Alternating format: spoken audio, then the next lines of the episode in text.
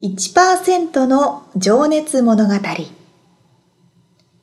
海外に住んでいる日本人は日本人総数のわずかに1%この番組では海外進出や起業を果たしたビジネスオーナーや経営者また各業界のプロフェッショナルな方々へ対談形式でインタビューをしていきます。日本の未来を背負うグローバルなプロフェッショナルたちの仕事哲学とそこに燃える情熱に迫ります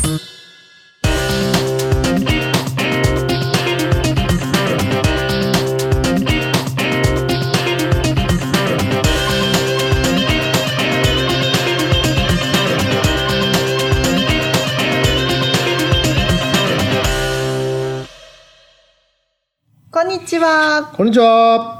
How are you? Good。Good good。はい、ありがとうございます。さあ、始まりました。1%の情熱物語です。はい、第11回。第11回ですね。はい。ミッツさんに質問です。お、家具などを買われるときに、は大手家具屋さん、どこ行きますか？い。大手家具屋？いや、あそこです。アイキアの話ですか？出ました。もう一回言ってください。アイキア、もう一回。アイキア。そうなんですよ。私ね、日本にいるときに、アイケアって言ってなかったんですよ。あー IKEA はいはいはいはいはい。って言っていて、でこっちに来てみんなが「アイケア」って言うから、IKEA はい何のことって思ってたんですけどそうですね。日本の方で日本語を話す時でもそうだ。「アイケア」って皆さん呼ぶんですよね。え？これ英語発音じゃないですか多分。ああ、愛をね、そうですね。そうそうそうそうで日本語で会話していても「そうあーアイケア」っていうふうに発音するので、うん。あとあのコストコ？うん。もコストコって言わないですよね。あそうねそうそう、T が発音しないもんね。そう日本語でもコスコって言いますコスコ。あとカメラのニコンあ、ニコンはナイコンって言うんですよナイコン。ですよね、うん、まあ、俺は ニコンって呼ぶけどさ。まあね日本語そうか喋る人は、うん。なんかこうあのねお友達と喋る時とかニコンって言っても通じなかったりして。そうね、いろいろあるね。そういうのはね。そうなんですよ。愛を愛と発音する。愛というアルファベットをね、うん。うん。他になんかあるかな。トライトライトトトリプル？うん。トリプルをト,、まあ、トライなんとかって言ったりとかね。え？ごめん今せあの例えが良くなかったけど。急にミツさんにミツさん知らない状態で質問したので、はい。そうなんですよ。なのでもしこのアメリカにいらっしゃる方とお話しされる時とか英語で話される時は、うん。コストコとではなくてコスコの方が通じやコスコ。すいしまあ、T の発音が小さい。コスコ。コスコ。だね。って感じですね。IKEA ではなくて IKEA の方が通じるかもしれません。そうですねということで。さあ。小話でした。小話。以上。ということでですね、はい。今日はラックディッシュカレーのフードトラックを運営されている瀬尾さんのお話の続きですけれども、はい。どんなお話でしょうか？今日があの4回分の第3回目になりますけども、はい。えー瀬尾さんがめでたく念願のエアストリームを手に入れて、うん。手に入れたはいいが、うん。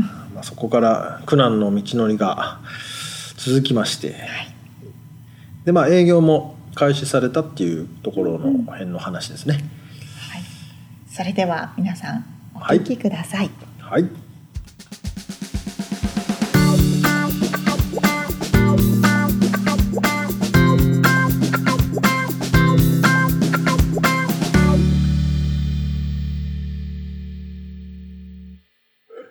会社を作ったがいいが、んあのおあの収入はなかったという不,、遇の時代がそれから続きますから。まあ幸いね飲食店ですから食べるものはそうなんです。あるっそうなんです。えでもそのまあこのエアストリームを見て、はい。これで商売やるぞと、はい。まず何をするんですか？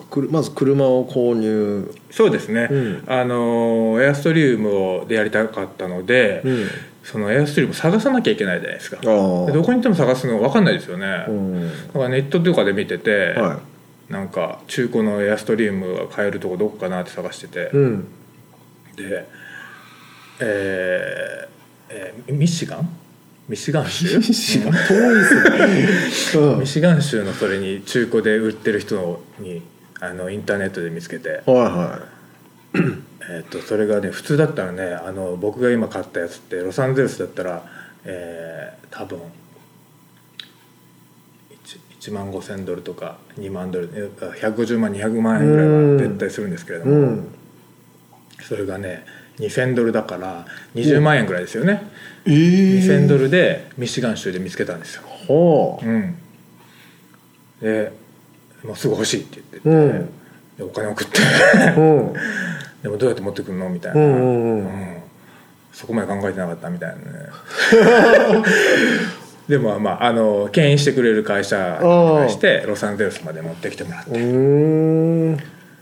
で買ったはいいけどそれを中をキッチンに改造しなきゃいけないじゃないですか、うん。まあ普通にねキャンピングカーで引っ張るやつなんで。あでもキッチンは？キッチンはねあ。トイレとかねあのシャワーとかね、まあ、簡単なキッチンがついてるんですけれどもなんせ1969年のそれなんでおもう100%錆びてるわけですよ、まあヴィンテージと言われるぐらいの。そうそうそう。だから、まあ、キッチンシステムはもちろん錆びてるしうん。トレーラーのなんていうんですか土台っていうんですか、うん。あのシャーシの部分？うんうん。全部錆びてるわけですから。あら。全部と損害なんですよ。外のがが側だけを買 った。側だけ持ってくれば側だけ持ってくれたね えー、でもねまあ商売するわけですからね、それなりのキッチンシステムが。そうなんです。必要なわけですよね。でそこでですね、うん。えっ、とレストラン関係者の方はご存知だと思うんですけれども、えーアメリカで商売するためには、えーとヘルスデパートメントという日本でいう保健局なのかな、うん。あのの審査を受けなきゃいけないですね、はい。で普通のフードトラックっていうのはよくあるフードトラックっていうのはもうキッチンが全部ついててうんうん。あの保健局の認可を受けた内容になってるわああその仕様でもう最初から作ってるってことですもうありもんなんで、うん。うんそれを買っちゃえばなるほど、うん。もうレディートゥーゴーでうん。すぐ営業に行けるんですけれども、僕のはもう側しかないわけですよ。だからガランドですから。ガランドっていうかまだ中中にシャワーとかトイレとかあるわけですから。あそれをは全部出してで土台も組み立ててその中に冷蔵庫だとかオイグリルだとかシンクだとかを入れてあうんそれで保健局から OK をもらわなきゃいけないですうね、ん。そうしないとあのストリートに出て営業できないわけうですよ、ん。そこからの長い僕の旅が始まそったんですれはまたでもお金もかかるお金はある程度貯めてらっしゃったんいえいえですか貯めてないですよ。あそうなんですか？貯めてないですけど。だからあのどうにかねお金をセーブしなきゃいけないですから、うん。でそのではエアストリームをキッチン改造してくれるところってどこでやってくれるのかって分かんないじゃないですか、うんうん大工さんにお願いすればいいのか分かんない、もう全然全然わかんないですね。だから新聞とか見て、はい。レストランの内装工事承りますみたいな、ね、広告載ってて。はいはいはい。あこういう人にお願いすればいいんだとう思って、ん電話したけどそんな車用そんなのやつ車用のやつやったことねえよとか言われて、まあそりゃそうでしょうね。うんガチャンとか切られて。うん。あれは困ったなと思って、うんだっていろんなあのフードトラックを、えー改装工事してる業者をですね聞きに回ってうん。で10件ぐらいあの連絡先いただいてうん。そこに片っ端から僕エアストリームっていうトレーラー持ってるんですけどキッチンに改造してくれませんかっていうことを連絡して、うん。でもねあの今までそんなロサンゼルスにないから誰もやりたがらないんですよ、うんまあそれはねやったことない。やったことないし、ねで別に金持ってそうなわあのお兄ちゃんでもないし どれだけ利益が出るような分かんないようなことやりたくないと、まあアメリカ人からすれば外国人ですそうよねそう外国人ですから、うん。いやそこで困っちゃってででもまあ一件どうにかあの気持ちを伝えて、うん。あの受けてくれるとこがあったんですね。ほうほう。うん、でそこにお願いして、うん。でも僕お金ないから、うん。あのトイレとかシャワーとかうん。をはひっぺがして出すのは僕やると、うん。うん。トンカチとスコップと なんか持って出すから、うん。あの安くしてくれないと、うん。そこまでは中にガランドをするまでは僕やるから、うんで中にキッチンに入れるものは自分素人だから分かんないけどガランドにするまでは頑張るからって言って,、言ったんですけどもやっぱそういうのってあなんかこう保険のそれがあるんでしょうね、うん。あのそこの工場をお借りして自分があのトンテンカンテン物出してた時に怪我したらじゃあ誰が責任取るの？とか。そうかそうか、そういうことね。そういうことがあってなそれはダメだよって言われて。うん。じゃあもう最初からお願いしなきゃいけないことになったんですけれどうもん。大体ねやっぱ自分しあの6ヶ月ぐらいでうん。工事終わって。結構長いですね。いや6ヶ月ぐらいで工事終わって、うん保険工事局からその車の中のね、うんなん。かのキッチンに改造して、はで保険局から OK をもらっていはい。商売できる。はいはい。っていう期間大体6ヶ月ぐらいであの見込んでたんですけどもうん。で蓋を開けてみたらね今思い返せば1年半かかりましたからね。それでねえ営業を開始するまでに？そう。その間どうするんですか？その間はねだからあのえなんでそんなかかるんですかね。ちょっと素朴な、あの まずやっぱ前例がないことに対して かそうかそうか。あそうか。のやっぱみんなあの保守的になっちゃいますよね。ああ。うん。まあちゃんとこのあれ通さないといけないから。通さないといけないから、うん。うん。で屋根の高さがなんぼとか。あすごいあの通路の幅は何何インチとかいいろんな細かいルールがあるんですよ。あはいはいはいはい。でもそんなこと知らないで僕はそのトレーラー買っちゃったんで、うん屋根の高さを確保するためにここのこれをぶち抜けで壊しなきゃいけないとかですね。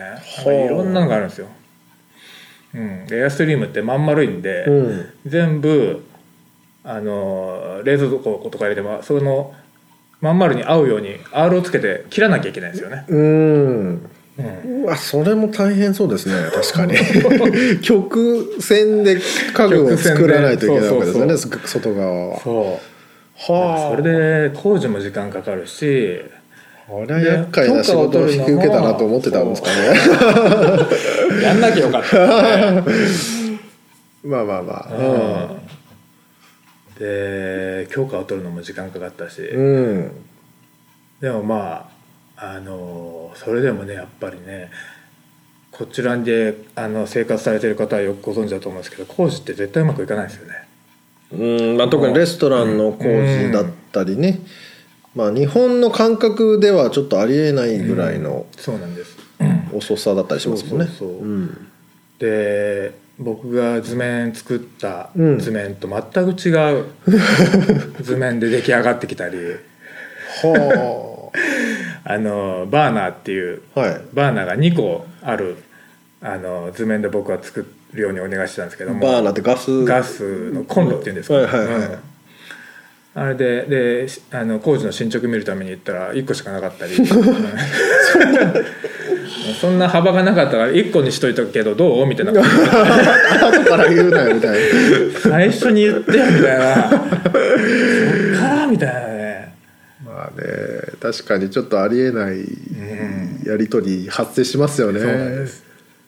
それが1年それでずっと1年半かかりましたね。でもこれ今だから1年半かかりましたって言えるからいいんですけども、うん。その当時はうん。きっと明日は OK だろうと、うん。明日ダメだったからじゃあきっと来週には OK だろうという、見えない将来を毎日暮らしてて。それはストレスですよね。それで1年半でしたからはあなかなかしびれましたね。え実際あのどうやって食べてたんですか？その時はえー日雇い的なバイトもしくはもともとあの若い頃にやってた、えー日本からのロケ隊のお手伝いとか。なるほどね、うん。うんうんもうじゃあそれはまた別のバイトというかしながら、うん。あの食いつないでいたとでも早くできないかな早くできないかなと。はあ。なるほど。それで1年半後にようやく OK と。うーん。保健局から OK が出て、はい OK が出て、えー、とオープンしたのが2011年2012年の元旦元旦です、うーん。うん、キリがいいところですね。切りがいいとこですね。うん。その時でももうカレーをやるっていうのは決まってたんですか？もうカレーやってましたね、うん。ただあの日本風カレーじゃなくてインディアンカレーでしたけ？どねその時はね。うん元旦の日に花火バンバンバンとか言ってうんうんうん。あの上がるじゃないですか。こちらね、あのカウントダウンしてね。うんで勢いよとオープンしてうんはい。行って売り上げが1ドル50でコカ・コーラが1本売れただけでしたけどね。えそのカウントダウンのイベントのそのニューイヤーの時に、だからえなんでそんなえ？どこに行けばいいか分かんないんですよ。おフードおトラックってはいはいはい。イメージとしてはどこでも行ってもいい。はいはとても自由でいうん。あの今日はここで商売今日はここで商売して明日はそこだぜみたいな、でもそれ裏返すとどこにか確定してないんですよね。うん。うん。でもどこに行ってもいいってことはどこにどこに行くかもじそれは自分で判断でからはいそんな知識もない自分にとってはどこに行けばいいか分かんないわけですうよ、ん。でカウントダウンでみんなあの花火バンバン見ながらお酒飲んで大喜びしてる間僕はどこにパーキングすればいいか分からないまま ロサンゼルス中をですね。うろうろうろうろして。一人だったんですか？あその時友達もいましたけどあうろうろしてですね。あのーようやくパーキング見つけてそこに止めて。はであのようやくオープンだとか言ってドア開けたらあのパーキング用の小銭がなかったお兄さんが来てくれて、うん。ちょっとあの あの25セントがないから、いうん。両両替？して替両替してってことで コカ・コーラ買ってくれて、ああそういうこと。かう 両替がてら。ん、そうそうそう。しかもカレーじゃなくてコカ・コーーラコカ・コーラ買っていただいてですねありがとうございましたって言って、はやったねとかそれでもね嬉しいわけですよ。ああ1最初にドル50センね最初の売り上げですかうんらね。うん。うんそれが手に入れた時は嬉しくてですね。はもうでもその次の瞬間にそこのシティのあのパーキングの検査するおじさんが来てですね、うん。勝手に止めんなと。こ このシティの許可を持ってんのかいと。ロサンゼルスってシティごとにビジネスライセンスを取らなきゃいけないんですよ。うああロサンゼルス郡の中にもそのシティがいろいろありますもんね、はい。うんうん。で当然僕はそんなこと知らないんで、はい。勝手に止めてオープンしてコーラ売ってガッツポーズを取ってたんですけれども パーキングのおじさんが来て「許可なく営業すんな」ってなんなら罰金で。でですね、うん。あのそれはもう大変申し訳ございません。知りませんでした知りませんでしたあとすぐドアを閉めて逃げるように現場を去って、ああう。うんそれで1日目が終了しましたね。ひどいっすねそれは。でもひどい思い出というかまあ面白い今となれば笑い話ですけどそうですね。いろんな複雑な心境だったんですかね。まあね大変だったけどでもでもそれでも営業ができたこととうん。ね誰かにお金をいただいて、うん。あの売り上げが上げがったと。いうことはあ何よりも嬉しい一日でしたよね。うんなるほど。うん。まあそれがねえ今では。ようやく7年目かな、ん。になりましたけども、うん。でねやようやくオープンして営業できたって言ったって売り上げが立つわけじゃないですから、うん。やっぱりね毎日あの例えば1日朝から晩まで営業して売り上げが利益じゃないですよ。売り上げが50ドルとかなんですよ。うん。その50ドルをですね営業が終わってパーキング帰って掃除して、うん。あのー全部終わらせて朝の2時とか3時ぐらいに銀行の ATM に行って、うん。でその50ドルを入金するわけですよ。うん。で残高見たらまだマイナスなんですね、うん でマイナスだけどもガソリンは入れなきゃいけないから、うん。ガソリンで満杯に入れられないから5ドルとか10ドル分だけガソリン入れるわけですよ。おそしたらマイナスのくせにお金使うからさらに ななんて言うんですか？減る方が多いです。あのマイナスのくせにお金使うとあの手紙が来るじゃないですか。ペナルティーの、でそれで30ドルぐらいまで続き来るわけああフィーがかかるそうそうそう、わけねはいはいはい。残高ないくせにお金使うなんてまあ、ガソリン入れないとね引っ張っていかないといけないですからね、まあなるほど。いやそんな日が続きましたね。だからチップのチップの入れてくれるチップジャーにがだけが僕のその時の収入でしたからそれが多分3ドルぐらいあればねマクドナルドで単品買えるけれども。で5ドルとか6ドルとかあればコンボが買えるんですよ、ね、で 今日は昆布が買えるやったとか言って今日はチップが1ドル2ドルしかないからじゃあ単品だけで我慢するかみたいなね。ちょっと学生並みの辛さですね。いやいや学生の方がいい生活してるね。当時の夢はだからガソリン満タンにすることでしたね。うん。ん。なるほどね。ガソリンスタンドでガソリン入れて満タンでカチッとあれが止まるまでほっとける状態、うん。そんな生活してみたい。それが夢だったんうん、ですね、1年目の僕の夢でしたね。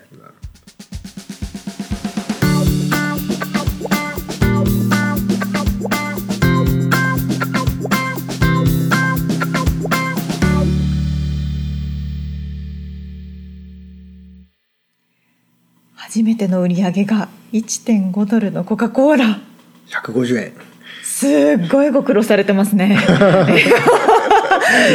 ーなんかあのちょっとなんか聞いてて心が痛くなっちゃったんですけど、若干。まあしかもカレー売りたいのに買ったのコーラですから。ねえ。でもきっとそのコカ・コーラが売れた時の、うん。ね手にした瞬間想像つきますよね。すっごい嬉しかったんだろうなと思って。ねえでももう今では行列のできるフードトラックですからね。ねえあのお話にあったんですけど6ヶ月で工事が終わると思っていたら1年半かかった。い。やこれでもアメリカで私たちもお客様とかとお話しすると、はい。よく聞きません。聞きますね。本当にちょっと日本の感覚では考えられないぐらいの、本当にそうです。うん、工事期間がかかって営業開始まで、うん。ね。でまああのひどい話だとそう家賃払いっぱなしなのでそうですよね。あのもうそこで体力なくなっちゃって資金的に。はいはいはい。もうオープンしてないのにもう撤退みたいな話もあったり聞いたことありますね。しますね。そう保健局の人がもう人、その担当の人によってうん。全然違うんですって。そうね意地悪な そうそう人もいる。いるからまあそれぐらいねこうスタートするまでが大変だったというう、ん。ラックディッシュカレーの瀬尾さんですけれども、はい。いやでもここからその行列ができるようになるまでをうんどんな風に試行錯誤を重ねられたのかってことを、本当ね精神的によく持ちましたよね。ね思いますよね。いや根性ですよ。その回収するまでもねそのうん。業者さんが見つからなくてもずっと電話してそれでも諦めないみたいな。すごいですね。またそれは次回にあのお話があると思いますので。はい。はい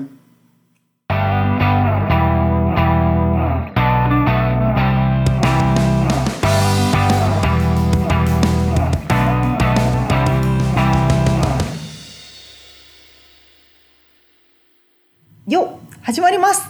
リよアルアメリカ情報のコーナー。ごめん今ちょっとかぶっちゃった「よ」っていうの ちょっと若干古いですね。すいません。あの LA の現場からですね。最新のビジネス情報ですとか、はい。生活情報をお伝えしていくこのコーナーなんですけれども。大好評の。大好評ですそう大好評の。みつさん聞いてください、はい。この前ですね。はい。私家にいた時にはヘリコプターが上を飛んでたんですよ。ブンブンブンブンブンブンとまあよく飛ぶんですよね。いろいろと。あ。ま近くを。あそうね。警察の人とかがですよ、うんでもその時は違ってもう家の真上をずっと飛んでて。やばいね。そう。でその後にパトカーの音がブワーってなん多分10台ぐらいかな。うん近づいてくる音が聞こえたんですよ。ですごいちょっと興味があったから外に出て上を見たらうん。家の真上であ犯人を追いかけるライトを照らしてあ夜ね。夜 10, 10時ぐらいだったかな。でねこれちょっとビデオに撮ったんで音聞こえるかな。追跡？そう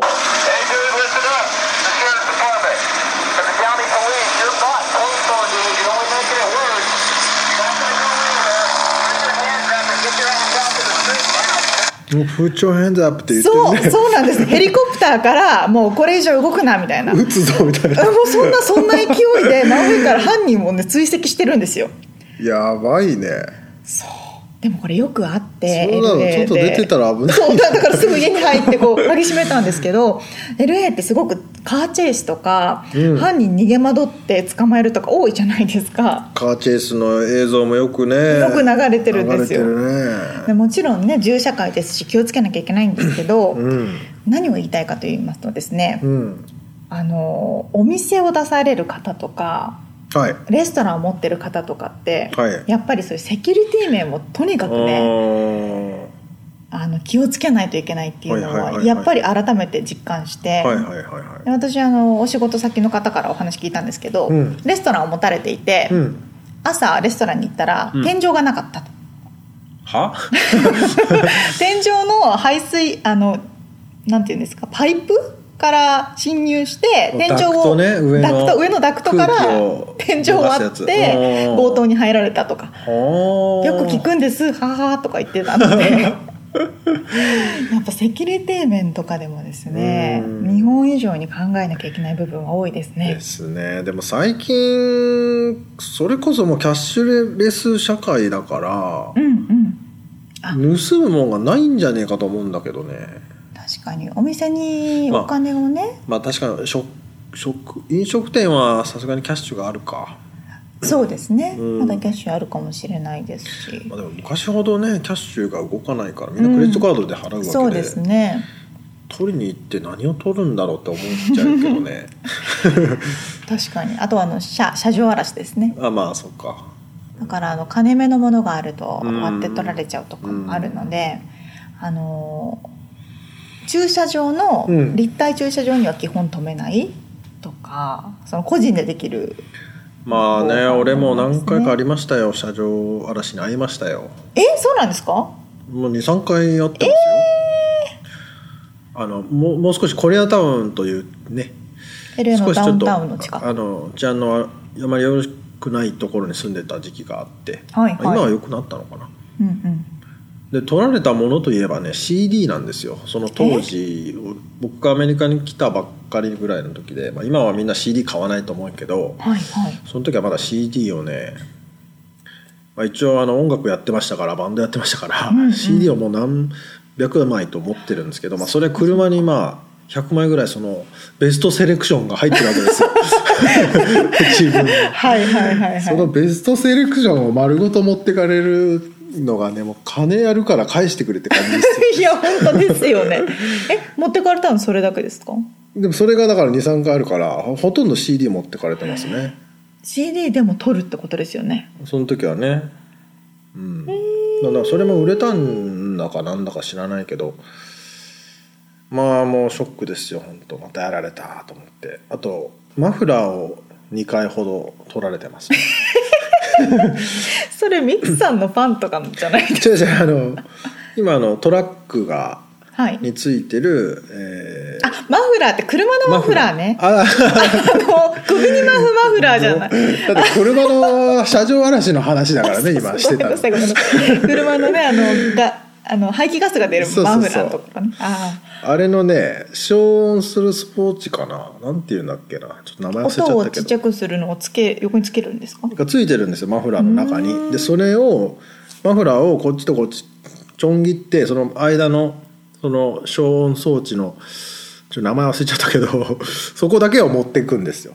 でそうするとエンジンかけた時にブワーンってすごい音が鳴ってあの暴走族、はいはいはい。直感ですよいわゆる。あ持ってかれたって感じそうですか？もうあれに自分でめちゃくちゃビビるんですけど エンジンかけた瞬間にすっげえ音が鳴るから。でそれもまたやられたかって2回目の時はねありましたけど、まあ、それが結構高く売れるらしいんですよ。あなるほどね。なんか車止める場所とかもうん。こう考えなければいけないし、そうですね。ですね。お店とか開く時とかもそのねいろんな面で、場所もあるしねセキュリティカメラもそうだし、鍵とかもね。そうですね。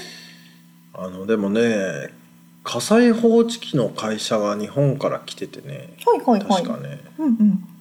儲かってるっぽいですよ。おーなるほどなるほど。まだセキュリティ結構でもこれからはねサイバーセキュリティも必要ですからね。そうなんですよね。お客様情報とかをね、うん。インターネット上に上げておいて盗まれちゃったら、うん。またそこで訴訟を起こされて会社に請求されますからね。うん。いやーちょっといろいろと難しい問題も多いですけれども。そうですね。はい。気をつけて。気をつけましょう。安全な生活を心がけましょう。わかりました。というところで、はい。今回のリアルアメリカ情報でした。はい